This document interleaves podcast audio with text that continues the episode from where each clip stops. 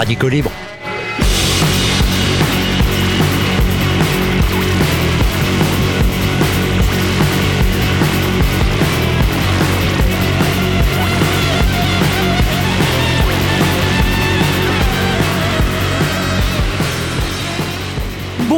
Bonjour à tous, vous êtes toujours sur le 107.3 de Radio Alpa pour une émission intitulée Radicaux Libre dont les derniers opus sont disponibles sur la page de l'émission sur le site radioalpa.com. Je vous rappelle le nom. Radicaux Libre. Cette semaine, on aurait pu vous parler du dérèglement climatique. Décidément, ça sera toutes les semaines. Mais il semblerait que ça soit, euh, comment on peut dire ça, euh, euh, le gimmick de l'année 2023, ce serait... Alors le mois d'octobre était le plus chaud de tous les mois d'octobre. Et tiens, le mois de septembre de tous les mois de septembre. Et tiens, le mois d'août de tous les mois d'août. Vous voyez, l'année 2023 semble être une année charnière en termes de climat. 28 euh, départements actuellement avec des arrêtés préfectoraux qui vont de l'alerte à la crise, suivant le déficit en eau. 28 départements, alors que bah il pleut, hein. il pleut à qui mieux mieux, ouais. Et eh ben dans le coin, on peut citer par exemple des départements qui sont en gros déficit, euh, comme le Loiret à l'est ou l'île-et-Vilaine à l'ouest. Et pendant ce temps-là, des bassins versants entiers sont sous la flotte. Par exemple, le AA, fleuve côtier très connu des remplisseurs de mots croisés, voit son lit déborder à allègrement cette semaine à cause des pluies torrentielles. Oui, c'est l'expression consacrée. Les pluies, quand elles tombent drues, elles sont torrentielles. Mais pas seulement. Ouais, il faut dire quand même que la région euh, sous la flotte au nord de Saint-Omer, dans le Pas-de-Calais, c'est un polder. Un polder, c'est-à-dire une terre gagnée sur la mer. Ça a commencé au Xe siècle, hein, ça ne rajeunit pas, par l'assèchement de morceaux de marais du delta du fleuve AA. Et à force d'assécher, eh bien nous voilà avec 1200 km qui ont été gagnés sur cette éponge qu'est le delta du fleuve AA. Seulement, ça s'est fait au prix fort. Oui, l'altitude moyenne est de 0 mètre dans cette région. C'est tout plat. Et l'écoulement des eaux vers la mer ne se fait pas tout seul. Il faut pomper, il faut drainer pour aider la nature et endiguer pour éviter le retour des eaux. Et croiser les doigts. Croiser les doigts lors des hauts coefficients de marée pour pas que les digues soient submergées. Là où ont lieu les inondations vues à la télé, ce sont 1200 km de terre totalement artificialisée. Alors ça pompe. Ouais, ça pompe pour éviter aux 400 000 habitants d'avoir en permanence les pieds dans l'eau. Et pourtant, on a tout ce qu'il faut. Bon, on a des pompes, mais pas que. Non, parce que le territoire est pourvu d'un sage. Sachez qu'un sage, hmm, bah vas-y dire ça, euh, c'est un schéma d'aménagement et de gestion des eaux. C'est pourvu aussi d'un CLE. Un CLE, c'est une commission locale de l'eau qui pilote le sage, bien sûr. Le sage sert à planifier l'usage des ressources en eau, parce que les luttes pour l'accaparement de cette ressource n'ont pas lieu que dans le marais Poitevin. Non, non, non. Alors, pour mettre le haut là, et surtout, bon, pour aussi continuer à produire dans l'agriculture industrielle et dans l'industrie, et pour assurer accessoirement l'eau potable pour les populations, les autorités planifient. Cette gestion est dite durable pour de fait continuer à générer du profit sans rupture. On a donc plein de machins qui administrent et limitent les appétits des adorateurs de la croissance économique. Un sage, des sages, il y en a partout ces fameux euh, schémas d'aménagement et de gestion des eaux. Le SAGE possède également un volet gestion des inondations, surtout dans ce coin-là. Oui, on est dans le Pas-de-Calais, là, dans la région de Saint-Omer. En particulier pour cette région dont l'altitude est parfois négative. Ah oui, j'ai dit qu'en moyenne c'était zéro, mais parfois c'est deux, et parfois c'est moins deux. Eh ben c'est pour ça, c'est pour ça qu'on entend parler de digues qui risquent de péter. C'est ça que vous entendez dans les médias, eh, parce que euh, ben, on fait en sorte que l'eau ne revienne pas dans la région. Eh bien, par exemple, pour la région de Saint-Omer où coule le AA, euh, la région fait partie des TRI, les territoires à risque d'inondation important, donc pour lesquels on a forcément un papy. Bah oui, un programme d'action de prévention des inondations.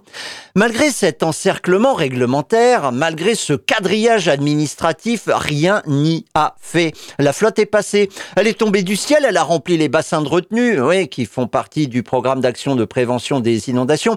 Elle a rempli les canaux qui, de fait, euh, servent à drainer la flotte qui euh, euh, vient de cette éponge et qui doit être rejetée à la Elle a pris de court les pompes et autres moyens de drainage. Eh ben, il faut redire. Redire qu'au départ, cet ensemble est sous les eaux. C'est la Camargue du sud de la France. Vous voyez, ça ressemble à ça, normalement. C'est le Bayou en Louisiane pour les visionneurs de séries américaines. Les humains artificialisent se pensant comme des cadors. Et leur technologie doit permettre d'asservir les milieux. On va tout changer. En 1953, les Pays-Bas, la Belgique et le Royaume-Uni connaissent une tempête. Une tempête exceptionnelle. Ah, bah, de fait, les tempêtes exceptionnelles de 1953, c'est ce qu'on a actuellement à peu près tous les jours. Qui amènera la submersion de 1600 km par par-delà des digues qui devaient protéger les habitants des polders. Parce qu'aux Pays-Bas, des polders, ben, il y en a pas mal. Il y en a tellement que de fait, on a un tiers euh, de l'espace qui est euh, en fait normalement sous les eaux. Depuis, les digues sont renforcées et la mer monte. Eh ben du coup, on remonte les digues et la mer monte et les terres s'enfoncent, toujours plus drainées. Bah oui, puisque comme la mer monte, les environnements les plus artificiels sont à la merci des épisodes météorologiques du moment. Parce que, répétons-le, quand il pleut, bah, c'est trop. Quand il fait chaud, c'est trop chaud. Et quand il vente, bah, il, il, vente trop. Nos modes de vie, nos façons de produire, notre gaspillage permanent pour générer de la croissance du PIB ne sont pas viables. C'est clair, c'est net, c'est précis, ce n'est pas viable. Et toute la technologie du monde n'y changera rien. On aurait pu cette semaine aussi vous parler de racisme. Toute la semaine, l'initiative de la présidente de l'Assemblée nationale et du président du Sénat, tous les deux libéraux de droite, pour les situer sur l'échiquier politique et économique. Euh, toute la semaine, donc, cette initiative d'organiser une grande marche citoyenne contre l'antisémitisme a fait parler dans les chaumières et surtout dans les médias. Cette marche est citoyenne et pas politique, affirment les initiateurs de droite ah, républicaine. Elle est républicaine même. La litanie des adjectifs habituels pour disqualifier une autre parole, oui, républicaine, cette euh, initiative marche citoyenne. Eh ben, le RN en sera. La France insoumise, non. Le PS et les Verts veulent bien participer, mais derrière un cordon sanitaire républicain encore, qui exclut le RN. Mais rien de politique, bien sûr, dans tout ça. Hein. On nous l'a dit, c'est une marche citoyenne et républicaine. Mais au-delà du jeu du euh, regarde, c'est moi qui suis le, plus républicain, le plus démocrate, le moins antisémite et tutti quanti. Eh bien, moi, je suis un petit peu gêné aux entournures par le caractère partisan de la marche. Oui, j'ose dire le caractère partisan. On aurait pu, ça aurait pu être l'occasion d'appeler à lutter contre le racisme et pas une seule une seule forme de racisme, l'antisémitisme. Alors bien sûr cet antisémitisme, il existe. Cet antisémitisme, il est culturel. Oh ben moi je vous enjoins à euh, revoir une série sur l'antisémitisme qui était passée sur Arte il y a pas si longtemps où on voit que ça vient de très très loin et que ben ça perdure encore. Ouais, bah souvenons-nous de Jean-Marie Le Pen avec euh, ses fameux euh, durafour crématoires avec ses histoires de nez hein, qui montrent bien que les personnes sont souvenez Souvenez-vous quand même qu'il n'y a pas si longtemps, euh, pendant la Seconde Guerre mondiale, une grande partie de la population a dénoncé des juifs, bah, juste pour être citoyen et républicain. Ah bah non, c'était l'État français à l'époque, donc il n'y avait plus de république. Donc, cet antisémitisme, il existe. Pourquoi il touche cette population d'à peu près un demi-million d'habitants en France? Eh ben, c'est culturel. Ouais, ouais, ouais, le juif. Oh là là, le juif. Le juif ceci, le juif cela. Euh, on aurait, eh ben, ça aurait quand même pu être l'occasion d'appeler à lutter contre le racisme parce qu'il y en a un autre qui s'appelle l'islamophobie. En fait, c'est un racisme contre les musulmans. Oui, alors bah c'est une autre forme. Oui, c'est juste une autre forme de racisme. Sauf que là, c'est une marche contre l'antisémitisme. Une marche qui doit être citoyenne contre l'antisémitisme et pourquoi pas faire une marche citoyenne contre le racisme tout court, contre le fait qu'on ne doit pas discriminer les populations parce qu'elles sont différentes. Ça aurait été, je pense, euh, un avantage pour essayer de lutter euh, contre tout ce qui nous différencie et plutôt essayer de trouver des points communs. Ce genre d'événement me semble malheureusement malheureusement servir la polarisation. Et c'est d'ailleurs euh, encore un clivage qui va permettre de donner des arguments pour les fauteurs de troubles d'autres obédiences, comme les musulmans radicaux. Vous imaginez à quel point c'est facile pour eux, là tout à coup, de dire, eh, tu vois machin, Là, ils appellent à l'antisémitisme, à, lutter contre l'antisémitisme. Pourquoi je dis à lutter contre l'antisémitisme?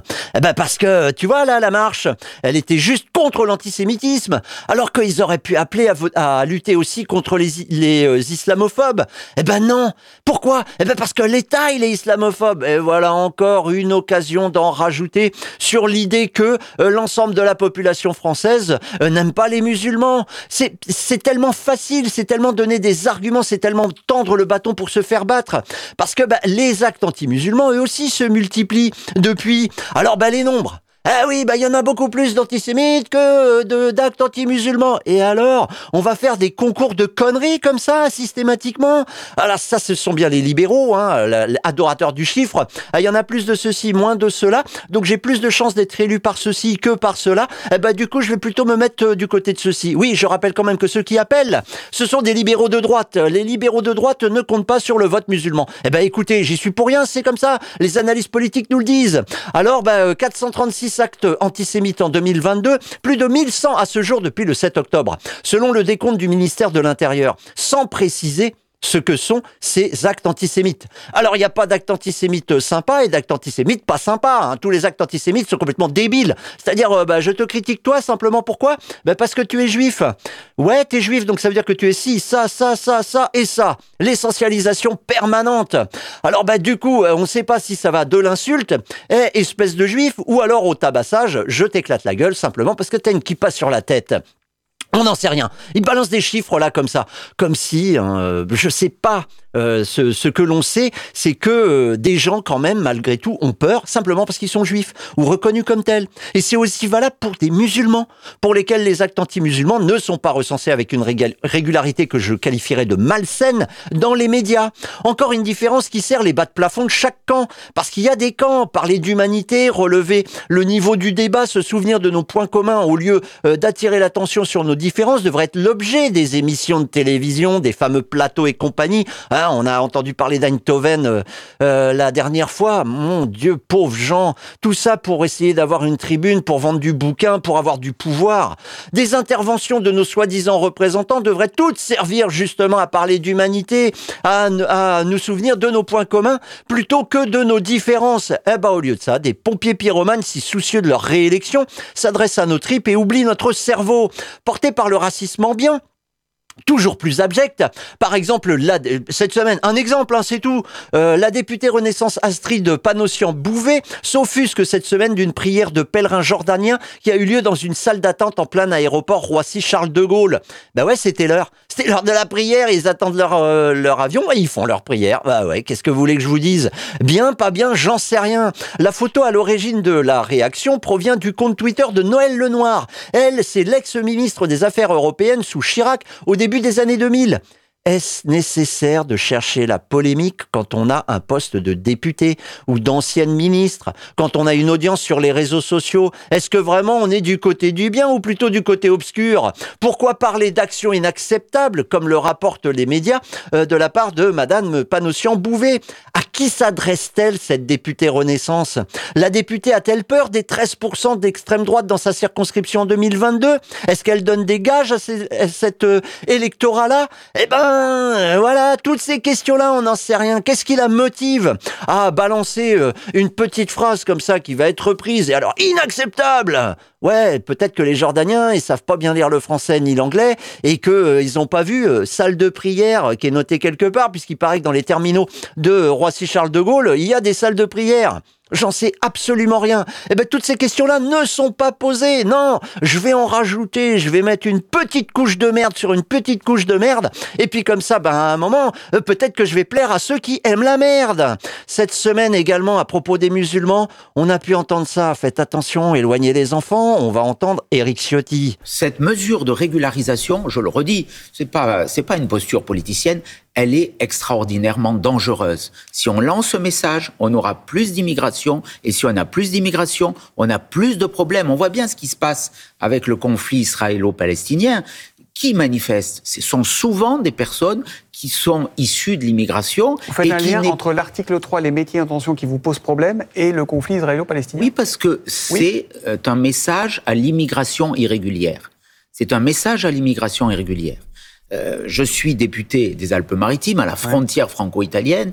Euh, chaque jour, 200, en moyenne, 200 clandestins sont interpellés, sont mmh. renvoyés en Italie et ils reviennent. Si demain on dit vous pourrez avoir des papiers en France. Que va-t-il se passer? Ils vont venir encore plus nombreux. Ils vont venir notamment de l'Afrique subsaharienne, avec des modes de vie, avec des cultures qui sont différentes et qui sont très difficiles à assimiler aux valeurs de la République française. Marion Maréchal a lancé un comité pour un référendum sur Ouais, alors là, bah, bon, bah, des amalgames nauséabonds proférés par un chef de parti qui s'appelle Les Républicains. Le parti, pas le chef, c'était Eric Ciotti. On sent bien qu'à la réflexion du journaliste, euh, Eric Ciotti s'est aperçu qu'il n'était pas un entretien d'embauche pour intégrer au choix le RN ou Reconquête. Alors il temporise. Ben oui, mais attendez, mais, euh, mais il peut pas s'empêcher de recracher les éléments de langage raciste qu'il a appris par cœur sur l'assimilation impossible des étrangers qui sont pas comme nous.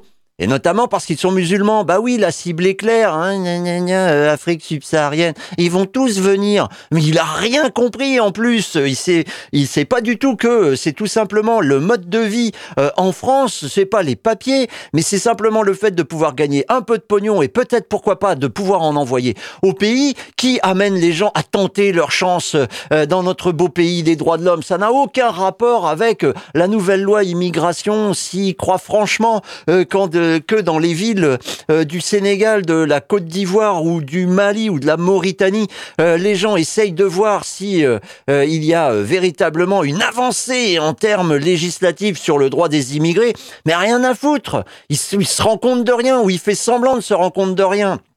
Ces discours de haine envers l'ensemble des étrangers africains présents en France participent aussi à la polarisation. Et ben là, on était sur France 2, un matin. Oui, le matin 7 novembre, vous pouvez, en allumant la télé avant d'aller vous faire exploiter quelque part, vous tapez du Eric Ciotti qui vous dit « Ah ouais, quand même, ces gens-là, euh, ils sont totalement inassimilables. » Inassimilables, parce qu'il faudrait assimiler les gens, c'est-à-dire totalement oublier qui ils sont, quelle est leur identité personnelle, pour ne voir que derrière, euh, bah, simplement le fait que ce sont euh, des musulmans, des noirs, des africains, des ivoiriens, des je ne sais pas quoi, tous ces- euh, les euh, regrouper tous ensemble en disant tout simplement ces gens-là sont comme ça. L'essentialisation permanente qui était avant un délire de l'extrême droite qui est passé largement euh, au niveau de la droite dite républicaine. C'est franchement, c'est franchement triste. Et ben ça aussi, cette polarisation, c'est du pain béni, si je puis m'exprimer ainsi, pour les musulmans radicaux qui souhaitent, comme les fachos, une guerre civile. Eh, si on pouvait attiser encore, je parlais d'une couche de merde sur une couche de merde, bah là, tiens, j'en remets encore une.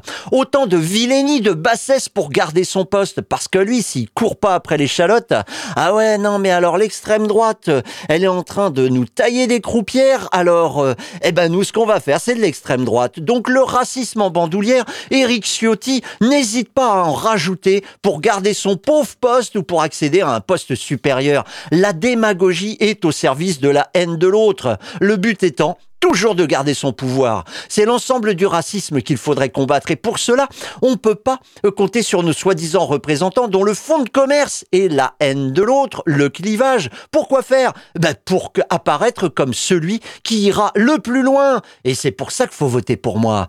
Euh, le dimanche 12 euh, novembre 2023 à 11h, au Mans, place Aristide Briand face à la préfecture, une manifestation antiraciste est organisée euh, à, euh, une manifestation pardon euh, contre l'antisémitisme est organisée à l'appel de l'association des maires de France. En complément, un appel est lancé sur sarthe.demosphère.net euh, pour une manifestation antiraciste et pas simplement euh, contre l'antisémitisme. Je lis euh, juste la conclusion de l'appel dimanche lors de cette manifestation. Il nous sera in- indispensable de ne laisser aucune place aux fascistes et à ces confusions racisantes et pour cela se revendiquer massivement, revendiquer massivement une position radicalement antiraciste et solidaire à la fois contre la judéophobie, l'islamophobie et toutes les autres, tous les autres racismes qui s'entralimentent par des pancartes, des slogans, des banderoles, des prises de parole. Le rendez-vous est donc donné dimanche 12 novembre à 11h pour dire qu'on est antiraciste et pas simplement contre l'antisémitisme ou simplement contre l'anti je sais pas quoi ou simplement euh, je rappelle qu'on est tous des êtres humains. T'es qu'un humain. Solidarité, antiracisme et émancipation, voilà comment se termine cet appel. On aurait pu vous parler de plein d'autres choses, mais là, eh, oh, pause. C'est la minute des enfants. J'arrête. C'est la minute des enfants. Aujourd'hui, le R. Le R comme racisme. C'est quand une personne est traitée de manière différente en raison de sa couleur de peau. Le racisme nous éloigne d'une société d'égalité et de liberté. Dans le corps de toutes les personnes de la planète coule euh, un sang d'une même couleur. Tu peux être solidaire des personnes qui vivent le racisme en disant à celles et ceux qui font des blagues racistes que le mépris et les préjugés n'ont rien de drôle. Et c'est le moins qu'on puisse dire. Eric Ciotti, écoute un peu ce qu'on peut dire aux enfants. Bon, et finalement, bah, euh, on a préféré vous parler d'entraide. Ouais, on continue.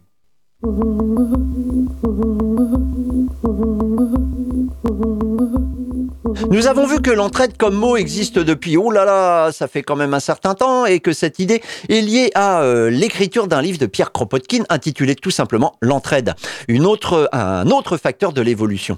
Il s'inscrit, Kropotkin, en faux avec la théorie de la lutte pour la vie, qui ferait de chaque individu une espèce de concurrent de tous les autres. Nous avons vu la dernière fois des extraits euh, de l'entraide montrant que la vie en collectivité, en société, s'avérait protectrice pour l'ensemble du groupe, ce qui contredit les adeptes du darwinisme social, voulant que l'homme est fatalement un loup pour l'homme, ce qui se décline au féminin. À l'encontre des darwinistes purs et durs, comme un certain Auguste Weissmann, qui meurt en 1914, euh, Kropotkin reproche également l'idée que seul l'héritage, euh, qu'on n'appelle pas encore génétique, amène l'évolution. À la suite de Jean-Baptiste Lamarck, que le milieu, je vais y arriver, à la suite de Jean-Baptiste Lamarck, Kropotkin affirme que le milieu joue un rôle très important dans cette évolution et que c'est pas simplement donc l'héritage qu'on n'appelle pas encore génétique. Entre 1910 et 1919, Kropotkin écrira une demi-douzaine d'articles parus dans la revue The 19th Century, un after. Ben oui, un after, puisque là, ça y est, on est en 1910, donc c'est le, euh, the, c'est le 20e, c'est plus du tout le 19e. Pour analyser en biologiste, éclairé à défaut d'être biologiste professionnel, l'influence du milieu sur les plantes et les animaux et sur l'évolution de ces espèces, c'est à partir de quelques-uns de ces articles que nous allons euh, parler aujourd'hui. Il expose dans ces articles les recherches du moment pour contredire le August Weissmann dont on parlait, entre autres, et accréditer sa thèse de facteurs multiples d'évolution. Dans l'article intitulé La réponse des animaux à leur milieu, datant de la fin 1910, il plaide pour la poursuite des expériences d'une nouvelle branche scientifique, la morphologie physiologique, expérimentale, et avec toujours en ligne de mire l'idée que la survie des plus aptes dans un monde de brutes n'est vraiment pas ce que vivent au quotidien les êtres vivants sur cette terre. Voici un extrait. Dès lors, face à ces recherches traitant des variations expérimentales de forme et de structure chez les plantes et les animaux, et dont quelques exemples ont été donnés dans cet article, et celui concernant les plantes, donc un article dans la même revue mais qui était paru au début de l'année 1910, l'on doit avouer avec certitude que bien que la plupart d'entre elles aient été conduites avec une habileté admirable, elles ne représentent néanmoins que les premiers pas en direction de la fondation d'une nouvelle branche scientifique, la morphologie physiologique expérimentale. C'est tout particulièrement vrai des travaux zoologiques. Beaucoup des premières recherches en ce domaine ont en réalité le caractère d'une simple reconnaissance du terrain à explorer. Et ce sont seulement les derniers chercheurs qui, en portant une attention spéciale aux faits qui éclairent les causes internes des variations physiologiques et anatomiques, préparent les matériaux pour résoudre la question suivante. Ces changements ne sont-ils pas trop superficiels pour être hérités? Pourtant, dans leur ensemble, les recherches expérimentales sur la variation ont déjà donné deux résultats importants. Tout d'abord, elles ont contribué à maintenir ainsi qu'à établir plus fermement encore la biologie sur ses propres fondements, l'observation et l'expérience. Pendant les 20 dernières années, nous avons eu trop de discussions à propos de la théorie de l'hérédité, trop tirée par le cheveu, selon l'opinion d'éminents anatomistes, pour les bases anatomiques modestes sur lesquelles elles étaient construites. Et le résultat fut que la pure dialectique en vint trop souvent à prendre la place de la généralisation scientifique et de la recherche empirique. Et l'on retrouve aujourd'hui chez un certain nombre de biologistes, y compris dans la patrie de Bacon et Darwin, donc il parle du Royaume-Uni, un mépris désagréable de l'étude expérimentale en ce domaine. Donc là, quand il parle des 20 dernières années, c'est depuis 1885-90. Pourtant, Ceux qui poursuivent l'étude expérimentale de la variation ne font que prolonger les recherches que Darwin commença lorsqu'il passa plusieurs années sur son grand ouvrage La variation chez les animaux et les plantes à l'état domestique, qui devait avoir poursuite la variation dans la nature. Il recherche, comme le fit Darwin, de quelle manière les différents facteurs naturels température, humidité, lumière, nourriture, surpopulation et ainsi de suite, affectent chacun séparément et tous ensemble. Donc de fait, euh, là encore, la lutte pour la vie n'est pas de mise. Dans les articles des années 1910, dont nous venons de lire un extrait, ce sont des scientifiques facétieux qui modifient le milieu pour rechercher les conséquences et les changements influents sur les individus, qui rapidement, à l'échelle de quelques générations, s'adaptent. Or, du milieu expérimental, d'après Kropotkin, qui je le rappelle s'appuie sur les recherches des zoologistes, biologistes et autres naturalistes de l'époque, même des circonstances nouvelles et défavorables arrivent, les animaux, pas que les plantes, les animaux auraient développé des stratégies à la fois pour euh, continuer à vivre, mais même pour éviter la concurrence. Par exemple, dans les conditions climatiques, euh, quand les conditions climatiques changent, en clair au temps des saisons froides, durant lesquelles la nourriture se fait plus rare, toujours dans l'entraide chapitre 2, celui consacré à l'entraide entre les plantes et entre les animaux non humains, on peut lire cette analyse. Fort heureusement, la compétition n'est pas la règle dans le monde animal ni dans l'humanité. Elle est limitée chez les animaux, à des périodes exceptionnelles, et la sélection naturelle trouve de bien meilleures occasions pour opérer. Des conditions meilleures pour sont créées par l'élimination de la concurrence au moyen de l'entraide et du soutien, du soutien mutuel. Dans la grande lutte pour la vie, pour la plus grande plénitude et la plus grande intensité de vie, avec la moindre perte d'énergie. La sélection naturelle cherche toujours les moyens d'éviter la compétition autant que possible. Les fourmis se réunissent en groupe et en nations. Elles accumulent des provisions. Elles élèvent des bestiaux. Oui, on parle des, puces, des pucerons évitant ainsi la compétition. Et la sélection naturelle choisit parmi les fourmis les espèces qui savent le mieux éviter la compétition avec ses conséquences nécessairement pernicieuses. La plupart de nos oiseaux reculent lentement vers le sud quand vient l'hiver, où se réunissent en innombrables sociétés et entreprennent de longs voyages, évitant ainsi la compétition. Beaucoup de rongeurs s'endorment quand vient l'époque où commencerait la compétition, tandis que d'autres rongeurs amassent de la nourriture pour l'hiver et se réunissent en grands villages pour s'assurer la protection nécessaire à leur travail. Le renne émigre vers la mer quand les lichens sont trop secs à l'intérieur. Les bisons traversent d'immenses continents afin de trouver de la nourriture en abondance. Les castors, quand ils deviennent trop nombreux sur une rivière, se divisent en deux bandes et se séparent. Les vieux descendent la rivière et les jeunes la remontent. Et ils évitent ainsi la concurrence. Et quand les animaux ne peuvent ni s'endormir, ni émigrer, ni amasser des provisions, ni élever eux-mêmes ceux qui les nourriraient comme les fourmis élèvent les pucerons, ils font comme ces mésanges que Wallace, qui est donc euh, l'un des auteurs qui a aidé euh, Darwin, a décrit d'une façon si charmante, ils ont recours à de nouvelles sortes de nourriture et ainsi encore ils évitent la compétition. Pas de compétition, la compétition est toujours nuisible à l'espèce et il n'y a pas de nombreux euh, il y a pardon de nombreux moyens de l'éviter. Telle est la tendance de la nature, non pas toujours pleinement réalisée, mais toujours présente. C'est le mot d'ordre que nous donne le buisson, la forêt, la rivière, l'océan. Unissez-vous, pratiquez l'entraide. C'est le moyen le plus sûr pour donner à chacun et à tous la plus grande sécurité, la meilleure garantie d'existence et de progrès physique, intellectuel et moral. Voilà ce que la nature nous enseigne. Et c'est ce que font euh, ceux des animaux qui ont atteint la plus haute position dans leur classe respective. C'est aussi ce que l'homme, l'homme le plus primitif, a fait. Et c'est pourquoi l'homme a pu atteindre la, la position qu'il occupe maintenant, ainsi que nous allons le voir dans les chapitres suivant, consacré à l'entraide dans les sociétés humaines. Ah bah, si c'est l'auteur qui fait maintenant les transitions.